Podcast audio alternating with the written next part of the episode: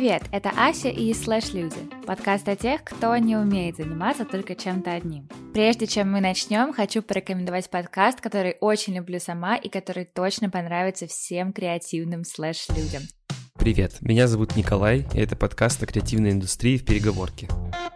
Коля Овчинников приглашает в переговорку известных профессионалов из мира креатива, маркетинга, digital. Вместе они обсуждают, как организовать креативную работу. Продуктивнее всего человек работает в состоянии, которое называется потоком. Как работать в команде и получать полезную обратную связь. Это другая интонация, и вот в этой вот другой интонации человек с гораздо большей вероятностью тебе скажет что-то ценное про твою же работу. Разбирается в непонятных терминах. Если взять слово инсайт и просто перевести его, то получится слово «озарение». Откровенно говорят о своих трудностях, в какой-то момент я поняла, что с этим надо работать, потому что я не хотела, чтобы об мой стиль коммуникации ранились. И о заработке тоже говорят откровенно. На Патреоне мне донатят полтора почти косаря евро. И, конечно, дают много полезных советов. Если у вас есть машина времени, вы возвращаетесь на три года назад, заводите телеграм-канал. Нет, серьезно, действительно полезных советов. Продвижение в виртуальной реальности — это вот тот навык, который, например, стоит развивать.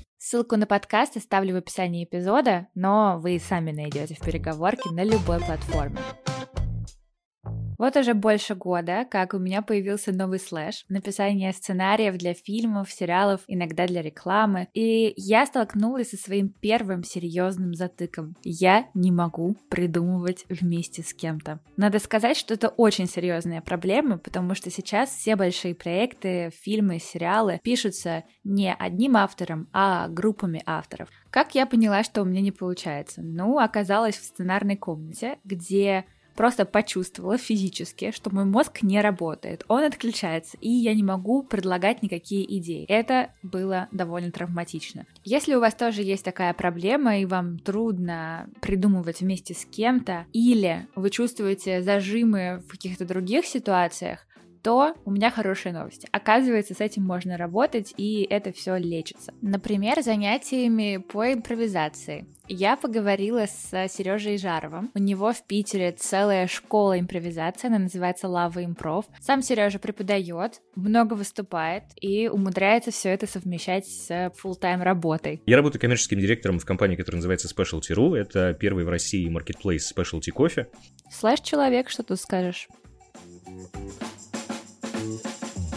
Сереж, у меня к тебе сходу два вопроса. Во-первых, как ты сам учился импровизации изначально? А во-вторых, как этому, в принципе, можно научиться. Потому что, когда я говорю слово импровизация, мне кажется, что это что-то такое, что либо у человека есть, либо нет. Либо он это умеет изначально по природе своей, либо нет. Мой первый учитель был мой учитель по музыке. И, мне тоже, мне на самом деле, мне очень повезло вот в отношении этих вещей, потому что куча у меня знакомых ходили в музыкальные школы, им там единственное, что они получили после музыкальной школы, это безумную ненависть на всю жизнь просто к музыке, нотам и всему, что с этим совсем связано. А у меня был потрясающий учитель, мне было 14 лет, мы с ним играли блюзы, а блюзовая музыка, вот американская, так американский черный блюз, он такой, он вообще построен в основном на импровизации. То есть там есть структура какая-то четкая, 12-тактовый блюз в ми мажоре, вот. И, а дальше просто у тебя есть гитара, и все. И ты, и ты понимаешь, что вот такие ноты есть в, в гамме, все. Вот делай, что хочешь. А мой учитель мне тогда сказал, представь себе, что ты разговариваешь, но ты разговариваешь не ртом, а руками. Руками ты разговариваешь вот по гитаре. Вот это твой голос, это твои связки, это твои там все остальное. Ну, и других как бы вариантов, э, ну, нет. Вот. И ты должен что-то сказать. Вот ты, тебе же есть что сказать? Вот скажи. Какая ты эмоцию, может, ты сейчас испытываешь? Вот скажи мне, какую ты испытываешь эмоцию. Может, у тебя что-то случилось в жизни. Вот расскажи мне, что у тебя случилось. И в какой-то момент я понял, что начало получаться. Нет никакой разницы, каким способом самовыражения мы пользуемся. Кто-то рисует, кто-то пишет стихи, кто-то импровизирует на сцене, кто-то... Ну, то есть никакой разницы нет. А главное, чтобы мы понимали, что мы хотим сказать. И умели из себя вынуть то, что мы вообще сказать можем. Я так немножко запутанно сказал, но это важный момент, потому что даже очень многие люди, которые, которым есть что сказать, они иногда просто боятся начать говорить. И это печально, но это факт. Среди тех людей, которых я учил, очень много есть потрясающих, интересных людей, которые просто, ну вот их в какой-то момент где-то забили в детстве, им а, там не давали высказать свое мнение, к их а, решениям не прислушивались. И они решили, что то, что они могут сказать, это никому не важно и не интересно. А через несколько часов они понимали, что нет, они классные, они интересные, и все хорошо получается, и все здорово. Поэтому важно, чтобы тебе было что сказать, и важно, чтобы ты не боялся говорить. А все остальное это уже дело абсолютно техники. Вот это очень интересно, потому что ты же преподаешь в основном сценическую импровизацию, и то есть человек выходит, и изначально же кажется, что ты должен что-то делать для других, что-то представлять, показывать, но потом ты рассказываешь, что нет, наоборот, нужно обратиться к себе, повернуться в себя, в свои мысли, и это, наверное, большой шок для всех. Да, да, и на самом деле это одна из самых частых историй, когда э, люди выходят на сцену, и все как бы обращают на них внимание, они важны для всех, кто присутствует в комнате, на них все смотрят, их все готовы поддержать, то есть нет никакого психологического дискомфорта, все максимально, ну вот прям максимально сделано для того, чтобы им было хорошо. И они стоят на сцене такие, а что мне делать? А что? Мне нечего, у меня нет идей. Что мне делать? Что? Кто я? Куда я иду? Что происходит? Э, и это в основном происходит не потому, что у них нет фантазии, а потому что они просто не верят, что сейчас можно взять вот все выкинуть, ни о чем не думать, просто расслабиться и довериться своей фантазии. Хотя на самом деле это не так сложно.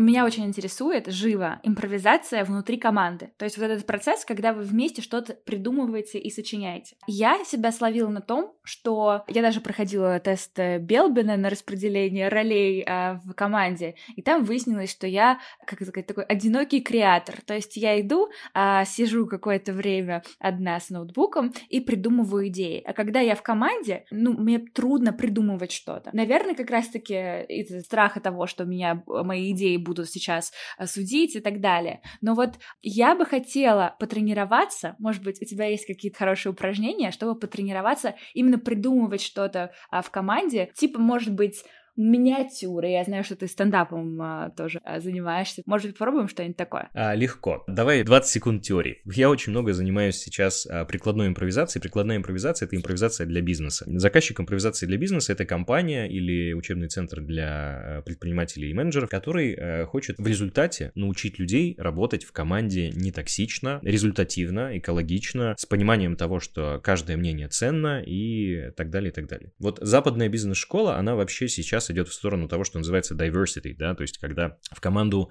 собираются совершенно разных людей с разным бэкграундом, с разным уровнем опыта, и эти люди за счет того, что они по-разному смотрят на ситуацию и по-разному делают выводы и по-разному проводят анализ, могут дать более широкую и полную картину, соответственно, могут из любого проекта вытащить максимум в итоге. И когда есть разница во мнениях, когда есть вариативность мнений, то получается, что команда в любом случае всегда будет результативнее, чем та, которая работает под руководством авторитарного режима. Не потому, что там я сейчас говорю, что демократия всегда э, лучше, чем уверенный управленец. А это, это не, не вопрос в управлении, а вопрос в том, что есть разница во мнениях, которую необходимо учитывать. И когда у тебя есть 10 человек в команде и сильный лидер, который говорит, значит так, вот так делаем вот так, а вот это делаем вот это. Все поняли? Ага, пошли. Это будет один результат. А когда говорят, ребята, давайте посмотрим, вот так, как делать, вот так или вот так? Говорит, а можно так? А говорит, а можно так? Третий говорит, а можно вот это? И, и получается, что вот это количество мнений, оно дает очень широкую, очень полную, очень глубокую картину, которую потом можно анализировать и принимать максимально верное решение. Поэтому очень важно, а какая вообще атмосфера в команде, какая у нее цель, да, что мы хотим. Мы хотим сделать так, чтобы шефу было хорошо, или хотим сделать так, чтобы результат был классный. Все, 20-секундная теория закончилась. Теперь, э, собственно, практика. Есть очень много всяких историй про то, как работать в команде. Их на самом деле, их огромное количество. И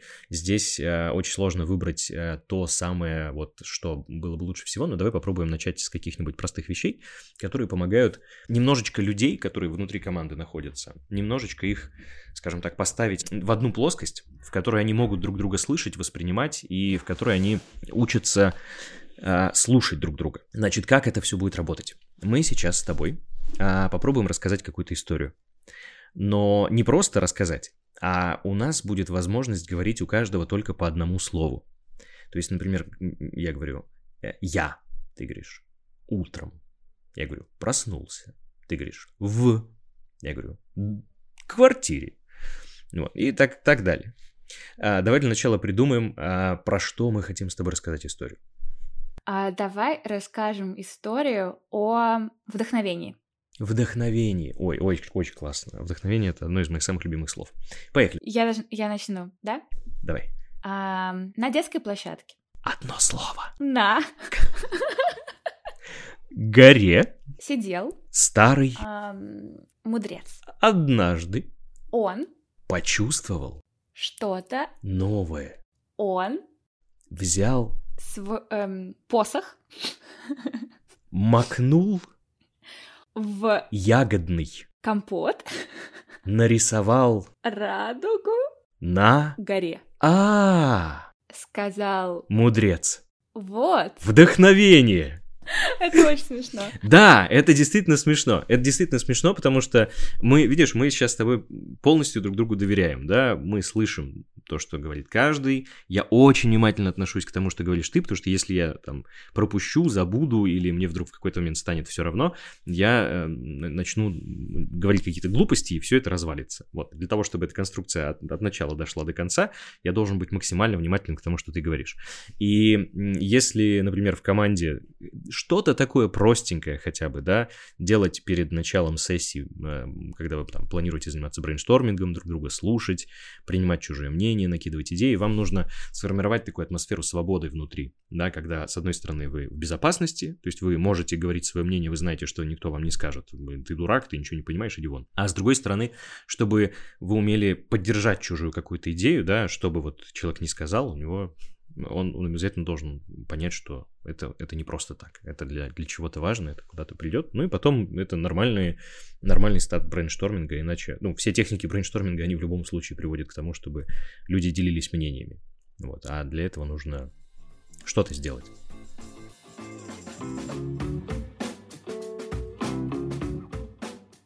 Мы уже обсудили интересные эффекты импровизации. Во-первых, мы понимаем, что мы хотим сказать? Это необходимое условие. А, учимся работать в команде, слышать других людей.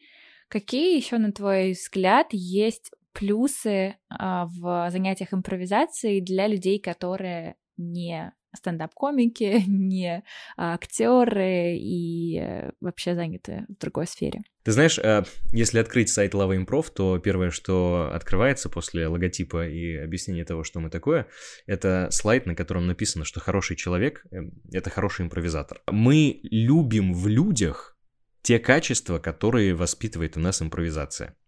Потому что импровизация учит, например, она учит слушать своего собеседника и быть внимательным к тому, что он говорит. Всем приятно, когда их слушают. Импровизация учит поддерживать твоего партнера, когда он что-то делает. Всем приятно, когда их поддерживают, и э, от этого ощущения просто кому-то срывает крышу, потому что это прям безумно классно. А импровизация учит принимать на себя ответственность в случае необходимости и помогать а, своему партнеру, если ему это нужно. Да, еще, например, какие-то моменты, которые можно указать. Импровизация дает навык работы с собственной энергией. Мы учим людей выходить на сцену, и когда люди выходят на сцену, а, их должно быть видно, слышно, они должны там присутствовать. И мое личное убеждение, я там никому не навязываю, это вот мне так кажется, а, что энергия это такая же ну, физическая субстанция, как, например, огонь, электричество, да, и свет. Просто для людей когда-то давно огонь, электричество и свет это были какие-то вещи необъяснимые. Мы не умели их изучать, мы не понимали, что это такое. Нам казалось, что это боги пришли с неба и дали нам огонь, электричество и свет. А потом мы начали умнеть и поняли, что это на самом деле вот так работает.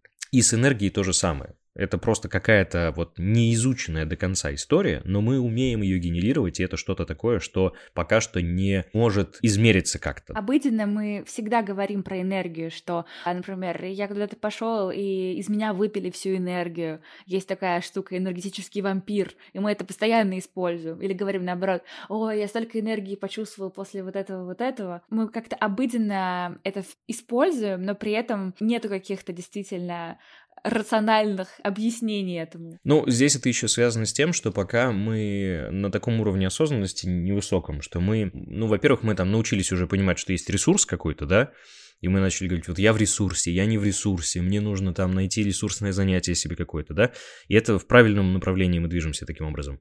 А второе, это то, что таким, собственно, изменением отношения к этому мы переводим это из такого пассивного подхода, когда вот я куда-то пришел, со мной что-то произошло, и у меня теперь нет энергии, или я куда-то пошел, что-то случилось, теперь оно у меня есть а к тому, что мы сами начинаем понимать, а что нам нужно делать для того, чтобы в моменте эту энергию получить.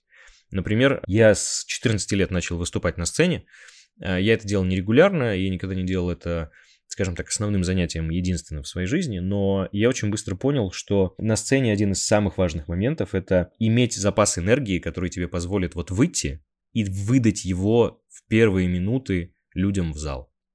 Потому что если ты не можешь его выдать в первые минуты людям в зал, это же как, ну, это как, как батарейка, да, вот у тебя есть батарейка, она там большая батарейка с большим там аккумулятором, энергоемкая, и ты в эту батарейку можешь много электричества а, запихать, и ты вот выходишь на сцену, ты сразу это электричество выдаешь людям в зал. И если зал, как бы, что называется, да, музыканты и актеры говорят, зал холодный, да, если зал холодный, то им этого мало, они сидят и им пофигу. Тогда ты должен взять и откуда-то и еще дать энергии, э, чтобы выдать в зал. И в какой-то момент ты заставишь их, а, ты начнешь их наполнять своей энергией, а они начнут отдавать тебе свою. А поскольку ты один, а их 50, 100 или 200, то тебе нужно сначала дать большой-большой импульс, чтобы подергать каждого, запустить какую-то цепную реакцию, а потом они все 50 будут отдавать тебе одному.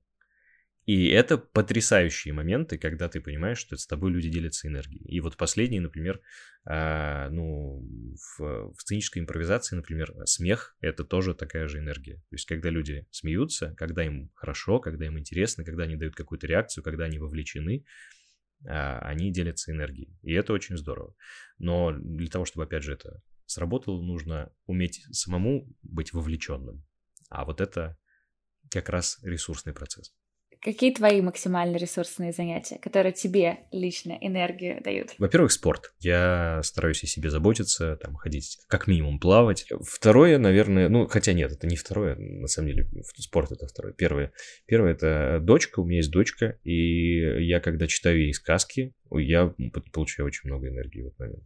Понятно, что э, на сцене, мы про это уже поговорили, и работа со студентами, она всегда очень благодарна, потому что ты тоже студентам должен очень много отдавать энергии, особенно мне вот нравится заниматься с теми, кто только-только начинает, потому что они обычно ну, немножко где-то боятся, немножко в себе не уверены, и когда ты ломаешь в людях вот это чувство неуверенности в себе, даешь им возможность поверить в себя, показываешь им, какие они на самом деле классные, это очень сильно заряжает. На самом деле, наверное, нам надо всем учиться получать энергию от разных-разных вещей. И вот я сейчас перечислил только какие-то основные вещи. Но по большому счету их гораздо-гораздо-гораздо больше. И э, чем больше мы находимся в моменте, потому что это самое важное, да, если мы умеем находиться в моменте, если мы умеем себя чувствовать в моменте, то это нам дает эм, возможность для того, чтобы получать ресурс от, от очень разных процессов.